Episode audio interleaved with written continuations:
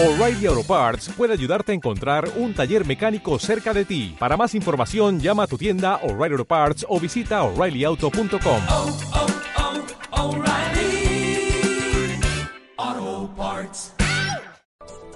SOS Adolescentes con Litven Sánchez. Mi querida Litven Sánchez, bienvenida, eh, bueno, al inicio de este podcast de SOS Adolescentes. Em, hoy el tema me llama profundamente la atención, bueno, porque, porque creo que nos llama la atención a todos. Eso de, del sexo en los adolescentes y sé que traes unos warnings que son que es importante tenerlos en cuenta. Yo creo que Fran está en otro programa.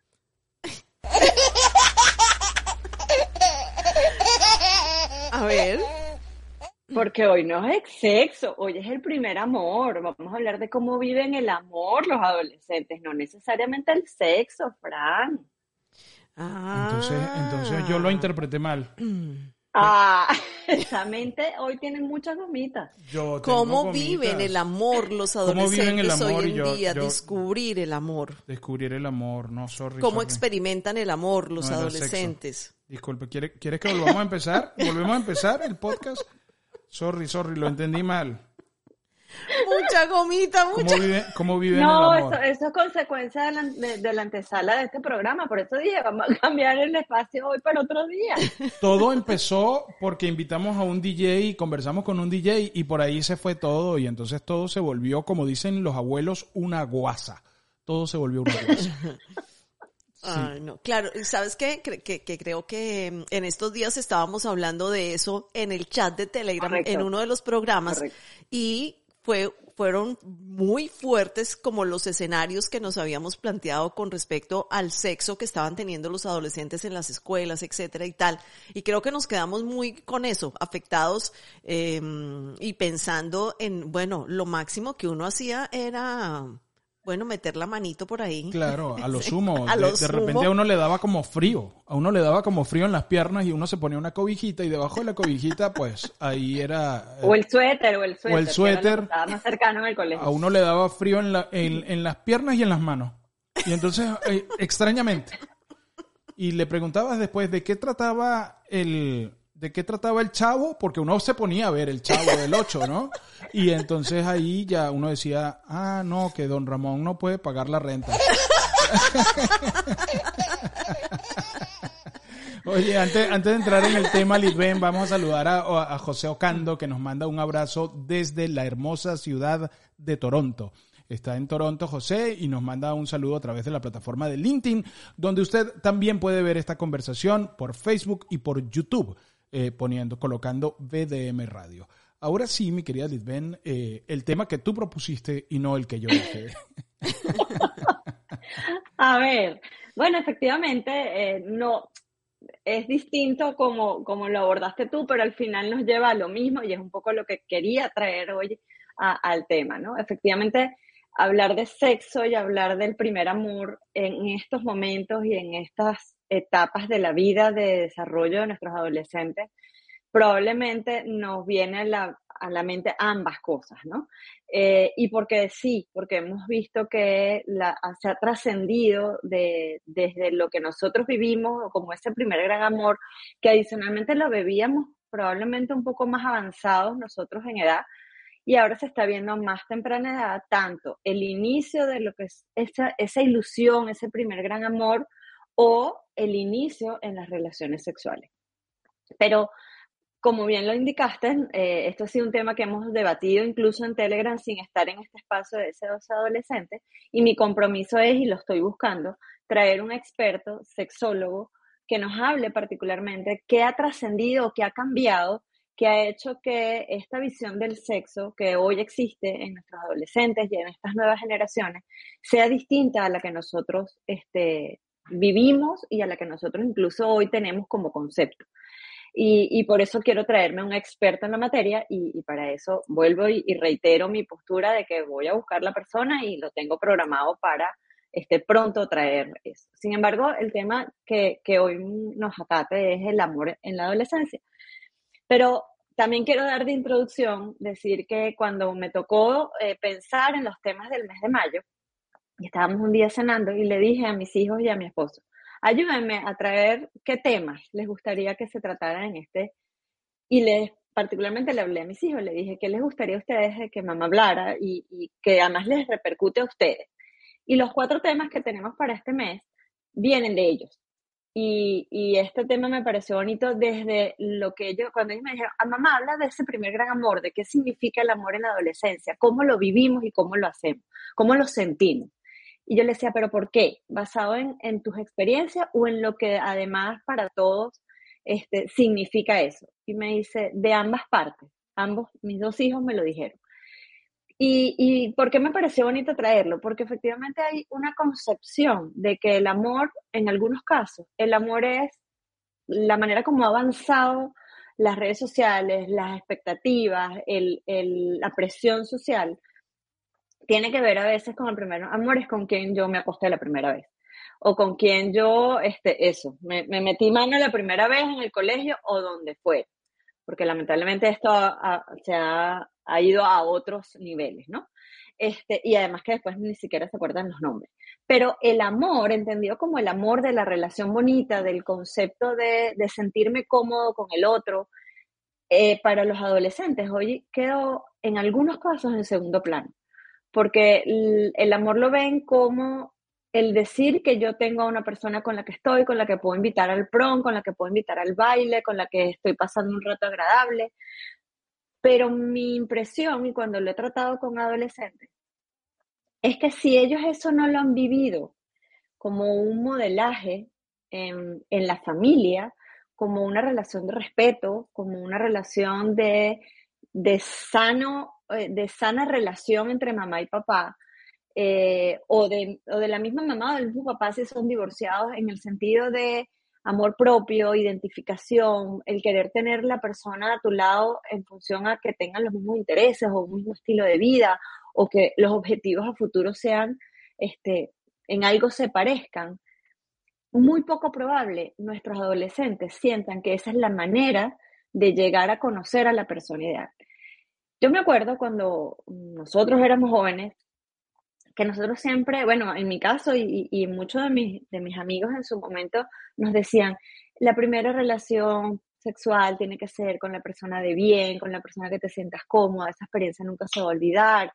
Era como, era como un referente, ¿no? Era como algo que uno decía, bueno, este será, este no será. Hoy en día eso es ni siquiera una demostración de amor. Eso tiene que pasar porque tiene que pasar, porque está establecido como en algún esquema de, necesidades que desde mi punto de vista y, cuando lo converso con adolescentes les digo, eso no es un checklist, eso no es algo que tiene que suceder porque tiene que suceder.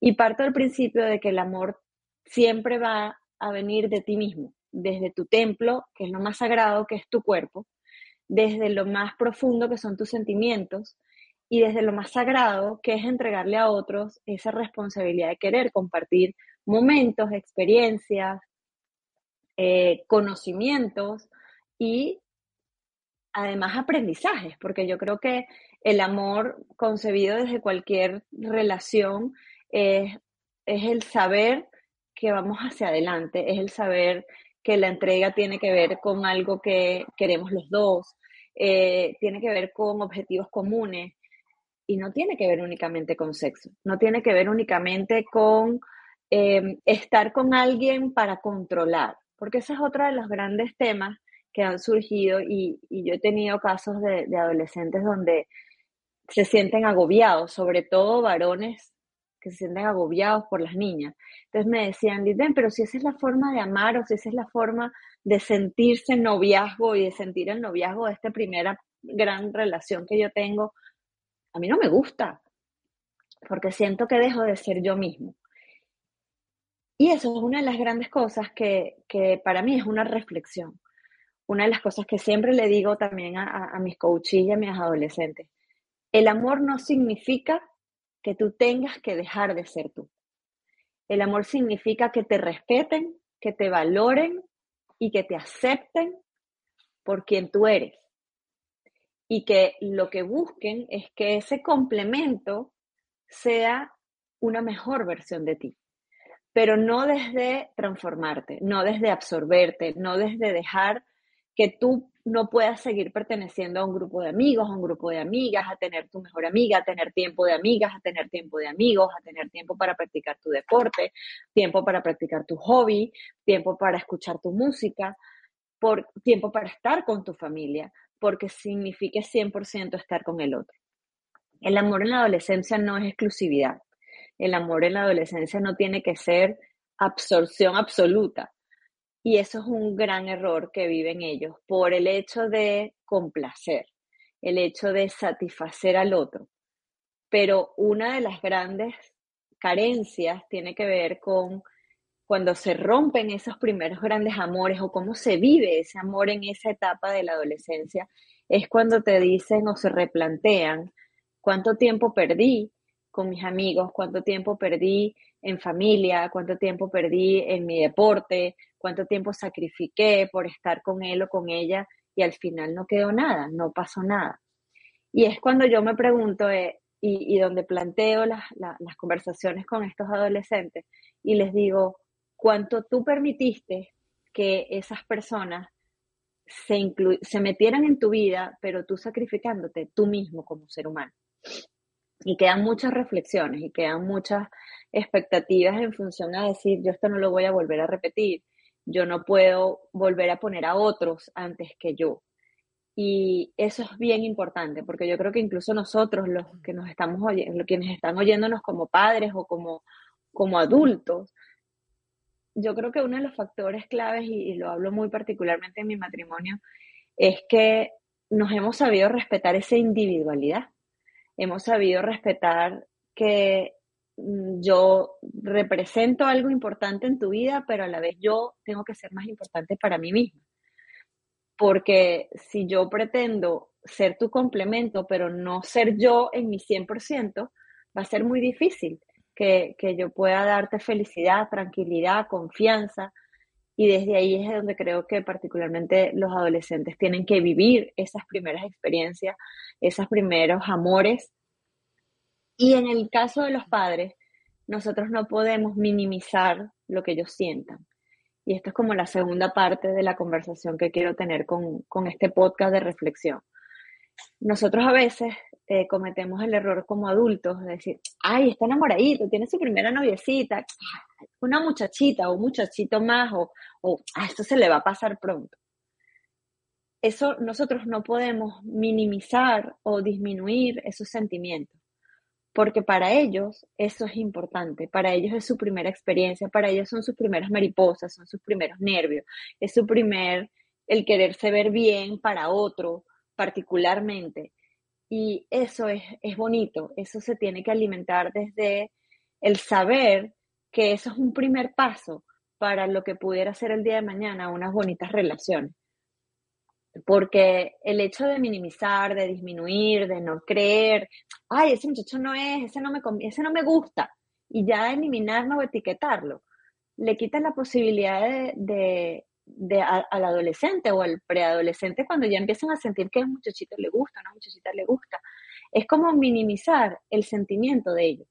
Y eso es un grave error, porque hoy lo minimizamos ante una relación de parejita, de novios o de, o de, o, de pareja, pero el día de mañana la podemos minimizar ante cualquier otra circunstancia, incluso hacia nosotros mismos, mm. hacia una persona mayor, hacia los abuelos, hacia los tíos, hacia una figura de autoridad, porque simplemente minimizamos el sentimiento.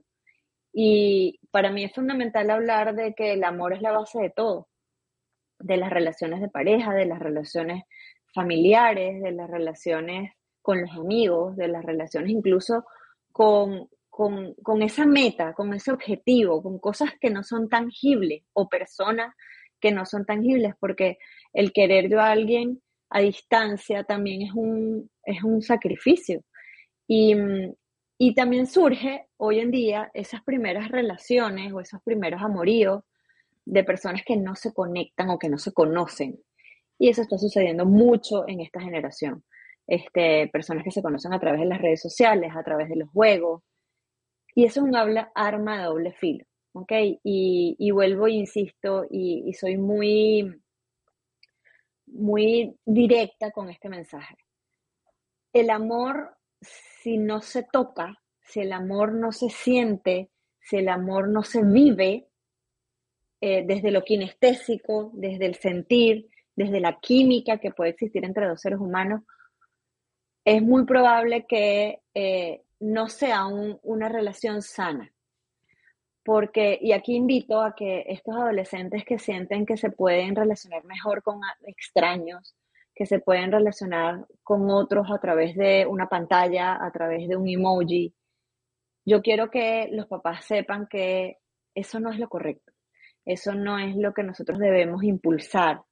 Es al contrario, debemos impulsar esas conexiones sociales del día a día, del, del verse, del sentirse, del saber hablarse, el saber expresarse ese amor o esa, ese aprecio al principio, esa, esas etiquetas que quizás le ponemos, pero que al final se convierten en amor, porque cometemos el error de decir, ay, él está en su mundo, y esa es su manera ahora de socializar, y eso puede ser un, arma de doble filo para nosotros. Nosotros como padres, como adultos, y como el día de mañana, cuando nos sentimos que, que nuestros hijos están como aislados o que no saben socializar, es porque quizás nosotros le dimos el espacio para que esa fuese la manera de expresar el amor.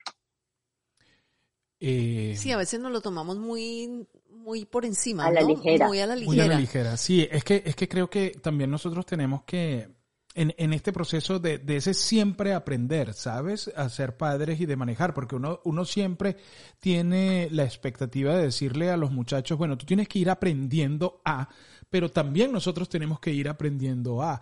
Cuando te dice tu hijo, tu hija, tu sobrino, tu sobrina conoce a mi novia y entonces uno ve a la novia y entonces uno dice qué bonita, qué fea, qué gorda, qué flaca, qué chiquita, qué alta. O sea, uno la evalúa como a mí me gustaría que, que fuera la novia Que. De, de que fuese, Ajá. sí. Y entonces tú dices, no, pero es que no es a ti el que le tiene que importar. Eh, le tiene que importar es a él. Él es, es su tema, ¿no? Eh, pa- partiendo de eso que citabas últimamente, porque a veces decimos, oye, pero ¿viste la novia de fulanito o el novio de fulanita? Oye, ¿qué tal? Es, eh, este es peor que la otra, o mejor que la otra. O uno empieza Sí. a, a emitir juicios. Eh, Eh, y- ¿sabes y, creo que tenemos que aprender de... que, de- mm, que bueno, que ay, pero, pero qué mal gusto tiene. Sí. Está feíta, está gordita, está Sí. que, y esas cosas son terribles y, y es que, y uno tiene ese chip metido en la Uno cabeza. tiene ese chip metido en, en la cabeza porque uno es que uno viene de una crianza donde tú decías, no, mira, eh, bueno, regularmente tu papá te decía, a todo lo que tenga falda, métele. Y tu mamá le decía a tu hermana, a todo todo lo que tenga pantalón, no lo dejes meter. Entonces era, era, era como un, Sí. era como un conflicto, uno tenía una relación sí, y tú tenías un conflicto ahí de que, bueno, yo le tengo que meter, pero ella no se deja meter. Entonces espérate un momentico. Y, y eso lo hemos, y eso lo hemos arrastrado, Lidben. Sí. Lo hemos arrastrado y adicionalmente hemos hecho un checklist desde nuestras expectativas de cómo debe ser, ¿ok? Pero la verdad es que el mundo ha cambiado tanto y, y la realidad es que la manera de relacionarse a nuestros hijos hoy es tan distinta a la de nosotros, porque incluso yo recuerdo que en nuestra época eran capaces hasta de decirnos en qué target, o sea, en dónde nos teníamos que mover para conseguir esa pareja. Sí. Y, y mira, este como que no, no, tú no vas a ir allá porque es que esto no, porque era así, así sucedía en muchísimos casos. Esto no se parece a ti, esto no, no corresponde a la misma clase social, esto no tiene el mismo poder adquisitivo, porque así se generaban los juicios. Más allá de lo que ustedes hacen mención, este es muy gordito, este es muy flaquito, este es muy feito, este es muy... las etiquetas, ¿ok?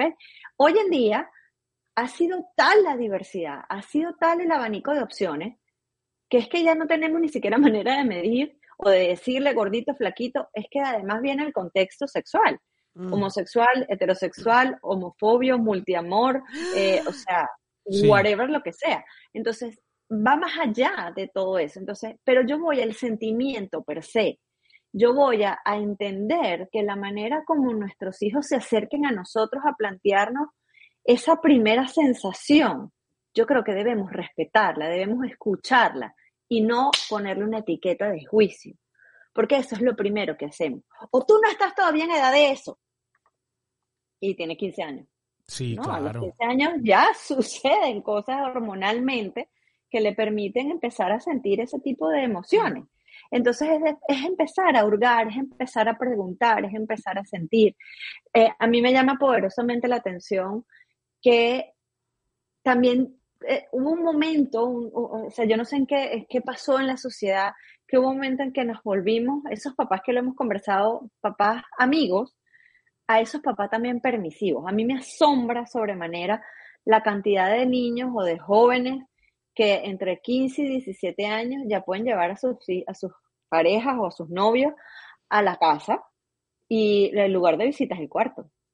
El lugar de visita es que se quedan, ah, no, es que se quedaron dormidos en el cuarto y se despertaron a las 9 de la noche.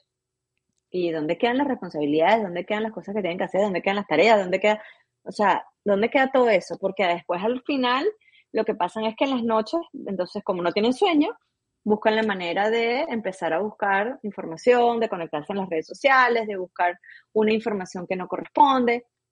Y yo nunca me olvidaré cuando eh, yo estaba 16, 17 años, a mí, el teléfono sonaba el teléfono de la casa, que era el ring con el que Claro, daba el, tele- el telefonito gris.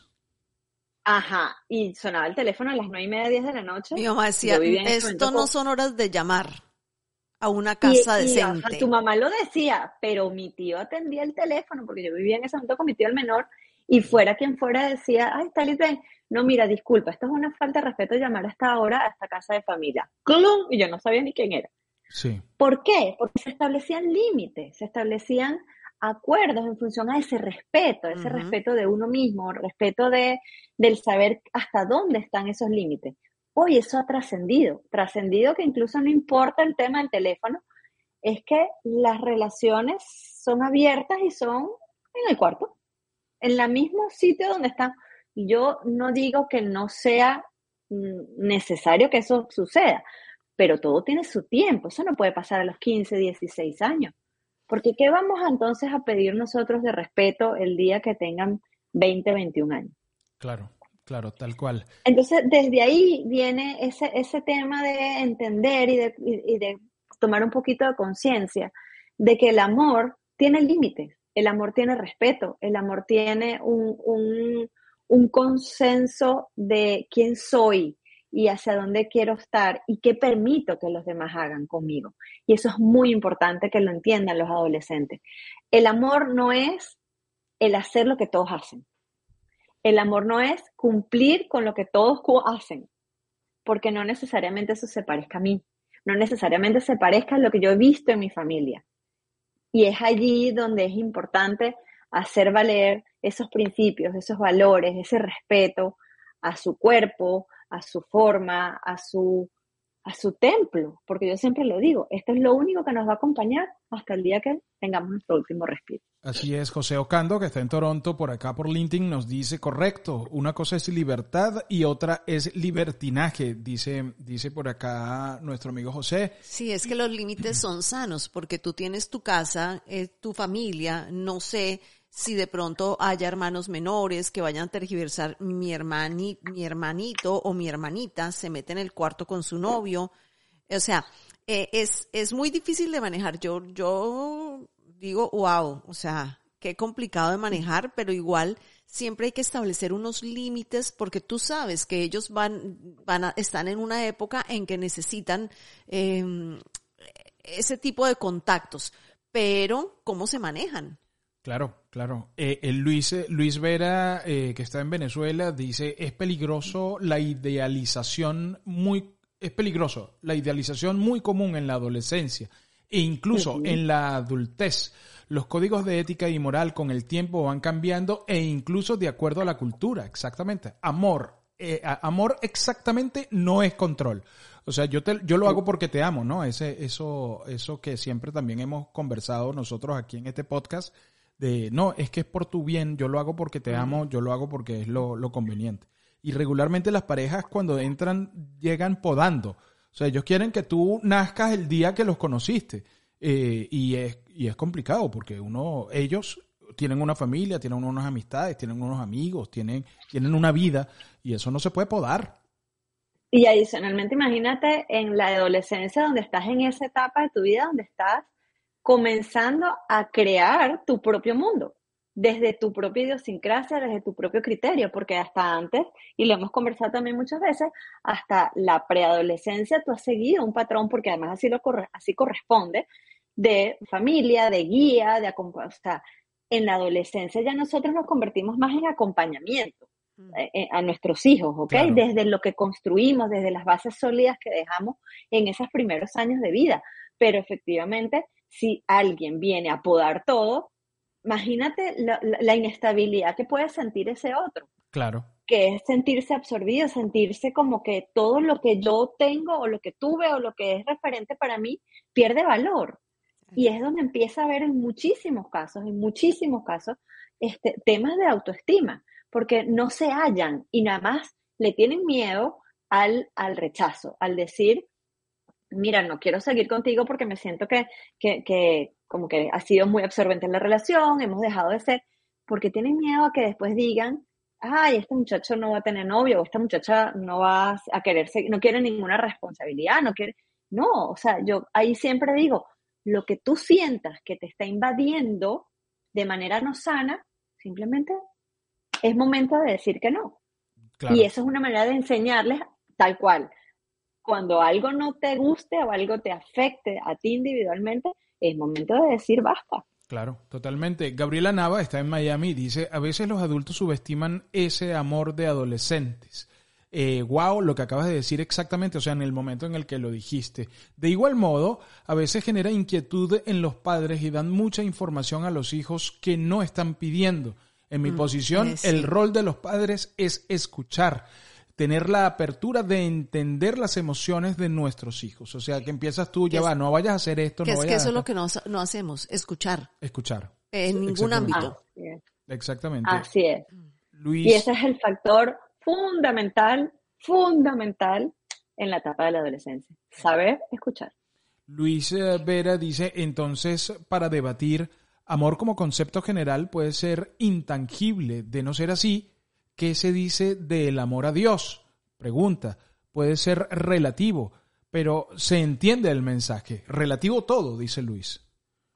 Así es. Y de hecho, si hablamos de las emociones básicas, eh, Marta, miedo, amor, rabia, tristeza y, y alegría, la única que conceptualmente, desde el punto de vista psicológico, no tiene una definición propia es el amor, porque el amor cada quien lo vive de una manera distinta y el amor a Dios, el amor a tu pareja, el amor a tus hijos, cada quien los, lo siente, lo interpreta y lo expresa de manera distinta. Entonces es un concepto individual, es una, es una manera de ver el mundo de una manera individualizada y es una emoción que se vive de manera totalmente distinta.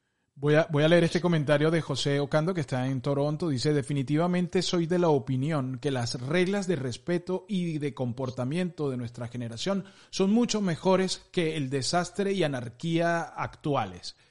Em, sin estructura, sin respeto y sin reglas, la sociedad no puede mejorar, ya que la familia es la célula fundamental de la misma, de la sociedad, como muy acertadamente lo dice la Constitución en Venezuela. Este, esto nos, nos comenta eh, José Ocando por nuestra cuenta de LinkedIn.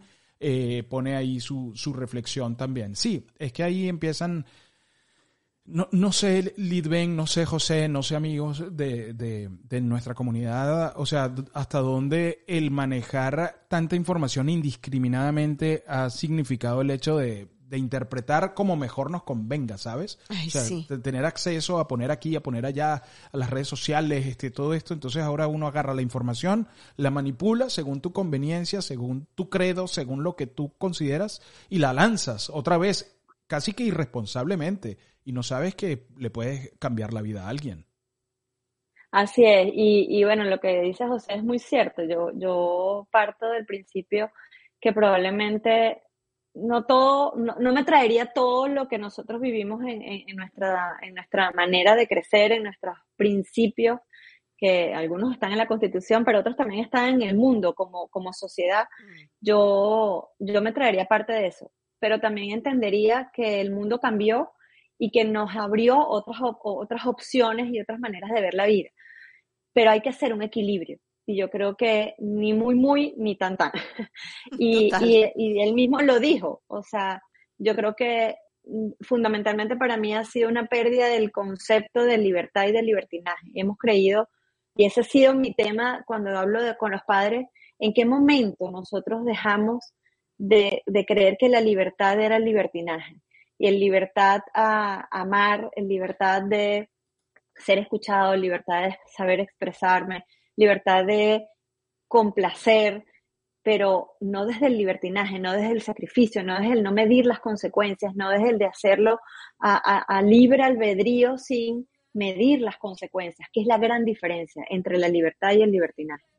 La persona que, es, que tiene libertad es porque es responsable, cumple con lo que tiene que hacer para mantener su libertad mientras, y, sus libertades. Mientras que cuando mm, es el libertinaje el que se vive desde la anarquía, desde la irresponsabilidad del complacerme a mí sin hacer, sin ver hacia dónde llegan las consecuencias de mis actos, es donde entra el libertinaje.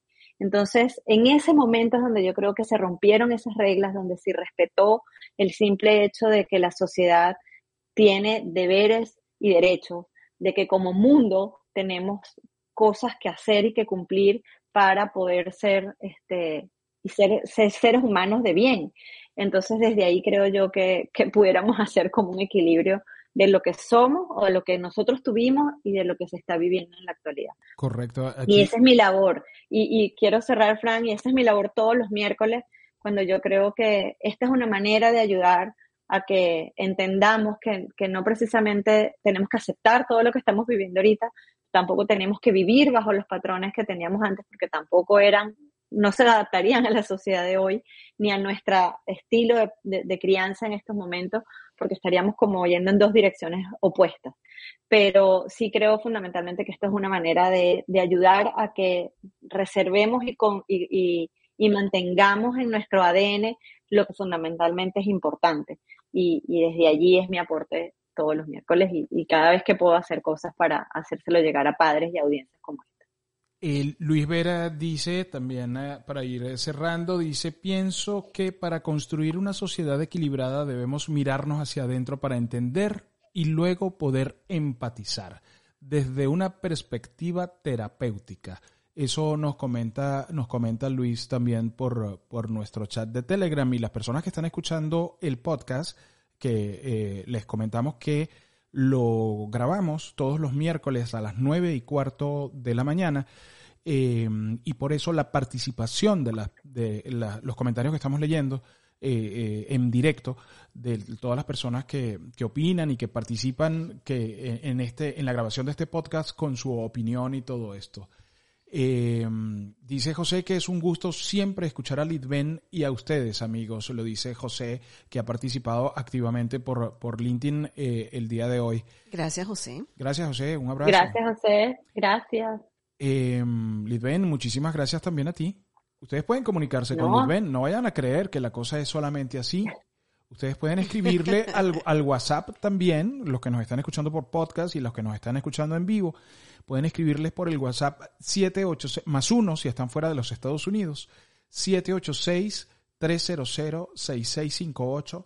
Pueden escribirle por WhatsApp y decirle, Lidben, te estuve escuchando, Lidben, tengo esto, sabes que mi hijo, mi hija, tal, porque a veces se ponen además indómitos los adolescentes cuando tú le dices no y se te van por una ventana, se te van por aquí, se ven en la esquina, buscan esos lugares, buscan esos espacios para verse con, con, con sus novios, con, en esa primera relación de amor.